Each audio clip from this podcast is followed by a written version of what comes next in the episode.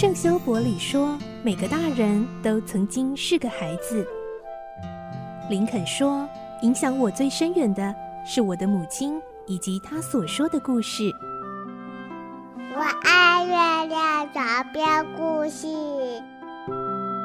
晚安，月亮床边故事。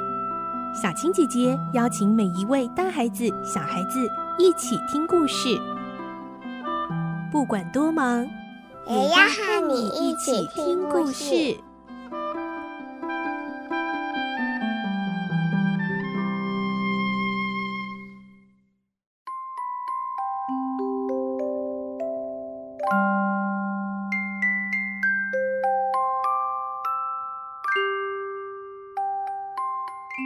晚安，欢迎你和我们一起听故事。我是小青姐姐。这个星期，孤雏泪是最后精彩大结局喽。这些坏蛋的下场是如何呢？而我们的奥利弗能不能够重新获得原本属于他的幸福新生命呢？这个星期就有精彩感人的完结篇喽。今天是第五十七集。上个星期我们听到，比尔逃到了一个小镇上的小屋，但是呢，还是被人群给发现了，被追逼着逃上屋顶。而今天我们继续会听到，已经在屋顶上的比尔面对底下的人潮，他能够脱身吗？这个草菅人命的坏蛋下场又是如何呢？来听今天的故事。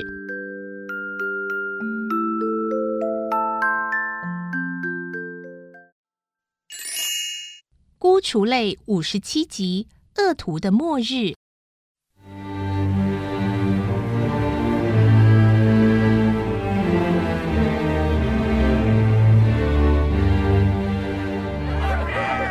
群众七嘴八舌地呼叫着。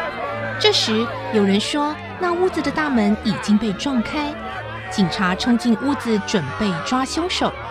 当这消息传播开来的时候，人潮突然转了方向。争着凑近门口，以便警官把凶手带出来时能一睹庐山真面目。在屋顶上的比尔被群众排山倒海的声势吓得蜷缩在屋顶上，但是当他看见五六把梯子靠在屋顶的边沿时，立即站了起来，准备做困兽之斗。他再度俯视那条泥沟，巴望着它突然冒出水来，好让他跳下。可是天不从人愿，沟底依然只是一片烂泥。他重新振作起来，慢慢滑向突出屋顶的烟囱。当他抵达目的地时，回头看见梯子上已露出一个人头来。比尔迅速地把绳子一头牢牢绑在烟囱上，另一头做成活结圈。准备套在腰际，好垂降到地面上，但绳子不够长，他必须降到一半时，把绷紧的绳子割断，再跳到地面上。因此，他又拿了一把小刀，衔在嘴里。当他把活结套在颈上，准备拉到腋下的时候，脚底传来一声尖叫。他马上回头向后窥视，就在这一刹那。他像着了魔似的，把手举到头上，发出凄厉恐怖的哀嚎：“血，难见的血！”像受到雷击似的，整个身体失去平衡。只见他往后一仰，从三十五英尺高的屋顶上摔了下来，速度就像射出的箭那么快。活结是套在他的脖子上的。他往下坠的重力加速度，使那个活结圈缩得又小又紧，绳子绷得像弓箭那么紧。他坠到半途，猝然的一个拉扯，四肢在一阵痉挛后，像钟摆那样左右摇摆的吊挂着。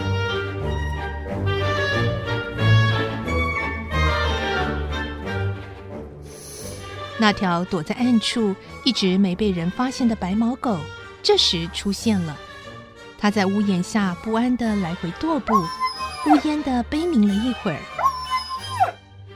不久，又见他奋勇一跳，大概是想跳到相依多年的主人肩上，但是没有跳准，反而被绳子绊了一个筋斗，跌进泥沟里。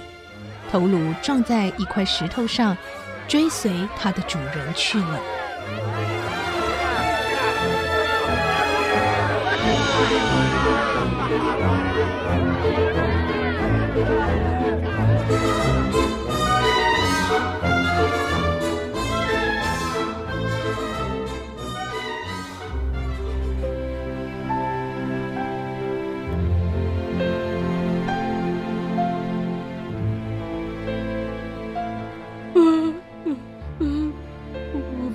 死刑啊！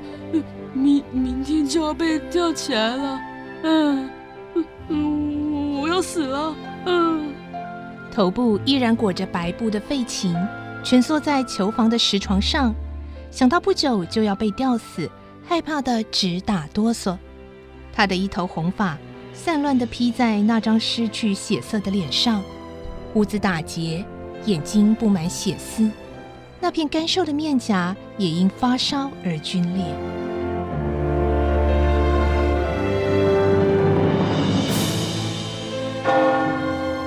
八点、九点、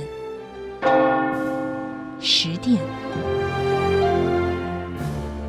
如果教堂报时的钟声不是骗人的，当他重新再响一次的时候，他的灵魂已经不知道飘到哪儿去了。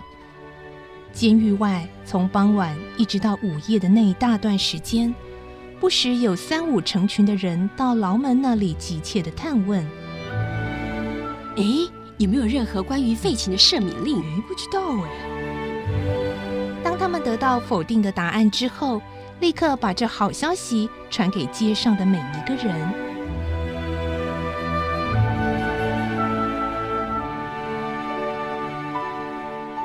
夜更深了，牢门那里不再有人打听废琴的消息。这时，布朗洛老绅士和奥利弗来到监狱门口，他们向看守出示官方签发的探监许可证后，立刻被引导到牢房门口。负责带领他们进去的看守说：“这位小朋友也要进去吗？”布朗洛回答：“是的。”我要和那老人谈的事情跟这孩子有密切的关系，而且因为这孩子在那个老人最得意的时候见过他，我想让这个孩子再见见他，即使孩子必须因此而受一些痛苦跟惊吓。这句话是单独和看守说的，所以奥利弗听不到。看守举手向布朗洛致敬。并且好奇的瞥了奥利弗一眼，然后打开铁门，带他们穿过黑暗而曲折的通道，来到囚房里。判了死刑的费琴坐在石床上，左右摇晃着，脸不像个人，倒像一只被捕获的野兽那样难看。他的思维显然正沉浸在过去邪恶的生活里。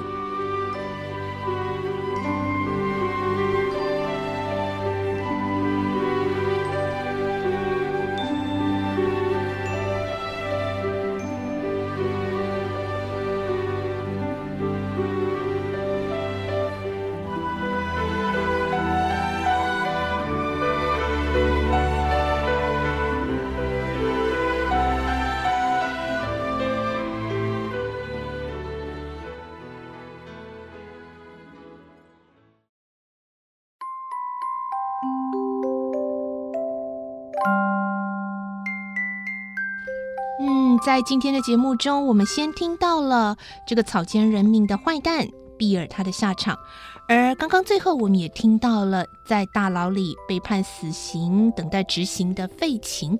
所以明天我们会接着来看看到底在死刑执行之前，为什么布朗洛跟奥利弗要来到死牢里头探望费琴呢？明天再继续来听孤雏类的故事。我是小青姐姐，我们明天再见喽，拜拜。小朋友要睡觉了，晚安。